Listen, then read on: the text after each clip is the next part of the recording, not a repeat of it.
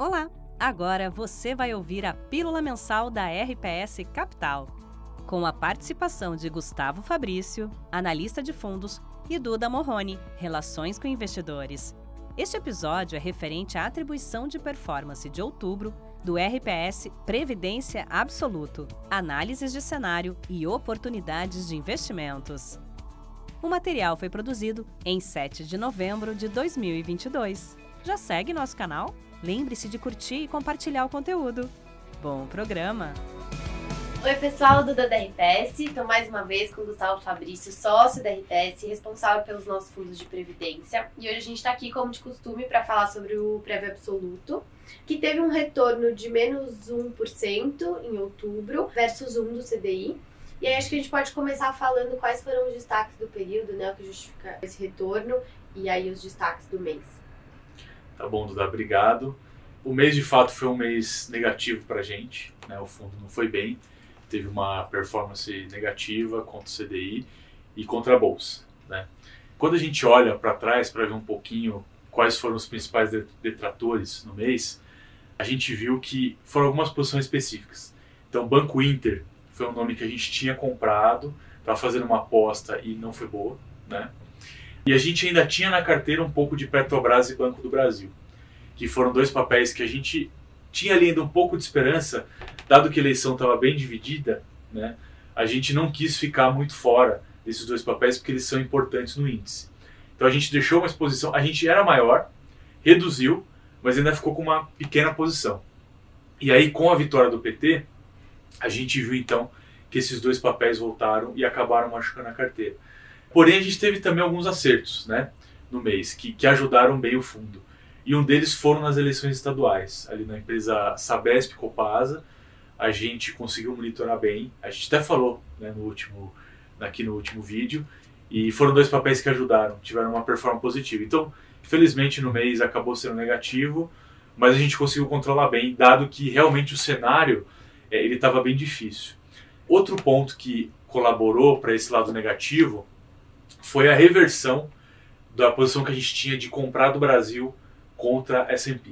Né? Então essa é uma posição que no ano ajudou bem. A gente tem feito o Brasil contra os Estados Unidos, né? E no mês acabou tendo uma reversão e machucou um pouquinho também. Então comenta pra gente as principais alterações setoriais e aí a gente já emenda na exposição bruta direcional é, da carteira. A gente, acho que no mês a principal alteração foi reduzir a carteira como um todo. Né? A gente reduziu o Gross, a gente reduziu Petro e Banco do Brasil, né? mesmo com um pouco de queda, a gente achou melhor reduzir para o mínimo que a gente podia ter. Reduzimos também a exposição lá fora contra o Brasil. Né? A gente viu que começou ali a, a destravar um pouquinho. Brasil, a gente ainda tem algumas incertezas né, no cenário local. Então, ok, passou a eleição, a gente tira o risco da mesa, a gente sabe quem é o presidente, só que agora vem a dúvida, né? Qual vai ser o ministério? E até agora a gente não sabe né, os nomes, isso é importante. A gente não sabe também o tamanho do pacote fiscal que eles vão colocar para o ano que vem. A gente já ouviu falar aí um rombo de 200 bilhões, isso é um pouco ruim, mas a gente não sabe se vai aprovar ou não, né? Esse waiver fiscal que está sendo negociado. Então acho que essas incertezas fazem com que a gente espere um pouquinho, reflita um pouco mais no Brasil.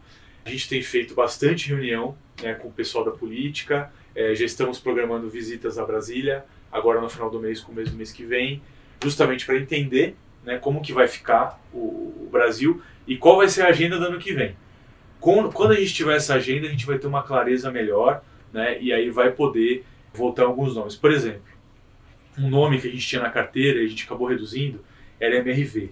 Né? MRV é uma empresa que, em tese, se beneficia do pacote de habitação que o governo PT sempre perseguiu, mas é um nome que a gente viu que chegou ali num nível que já não, não ficava tão atrativo. Então, agora a gente quer entender qual é a política real do governo para voltar no nome. Né? Então, isso também tem outras teses aqui que fizeram a gente reduzir. Falando de gross e net, né? a gente então reduziu o gross e continua com net zero, justamente porque a gente não está tão otimista com o Brasil. Lá fora a gente ainda continua com uma cabeça negativa, então a gente prefere ficar zerado na expectativa. Então, nesse cenário ainda que tem muita água para rolar, né, muito nome para ser divulgado, fala então pra gente quais são as posições que a gente está começando o mês, né, de novembro, enfim, quais são nossas apostas dentro de todo esse cenário de incerteza. Ok, a gente não teve nenhuma mudança relevante, tá?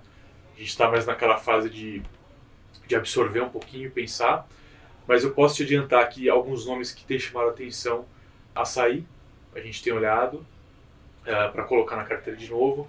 É um nome que a gente gostava e agora está valendo novamente. A própria MRV, né, a gente está com uma posição bem menor, mas estamos estudando.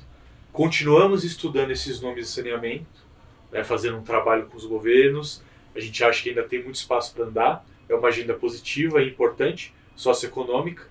E mantemos aí os principais nomes de carrego. Né? Então, o Banco Inter, apesar de ter reduzido, a gente ainda tem uma posição na carteira. A Eletrobras é um nome que a gente tem também. A gente comprou um pouquinho de Cosan e São Martinho, porque é um, é um setor que foi muito machucado no meio do ano, quando os impostos de combustíveis saíram, né, ali São Martinho e Raizen, e esses papéis voltaram para um mínimo histórico dos últimos anos, de múltiplo. Então a gente acha que já tem muito desaforo no preço. Também estamos fazendo as posições pequenas para beliscar, mas assim, hoje não temos nenhum nome assim, high conviction, para colocar na carteira com uma posição de tamanho relevante. Perfeito, Gustavo. Obrigada. Até mês que vem. Até mais. Até mais.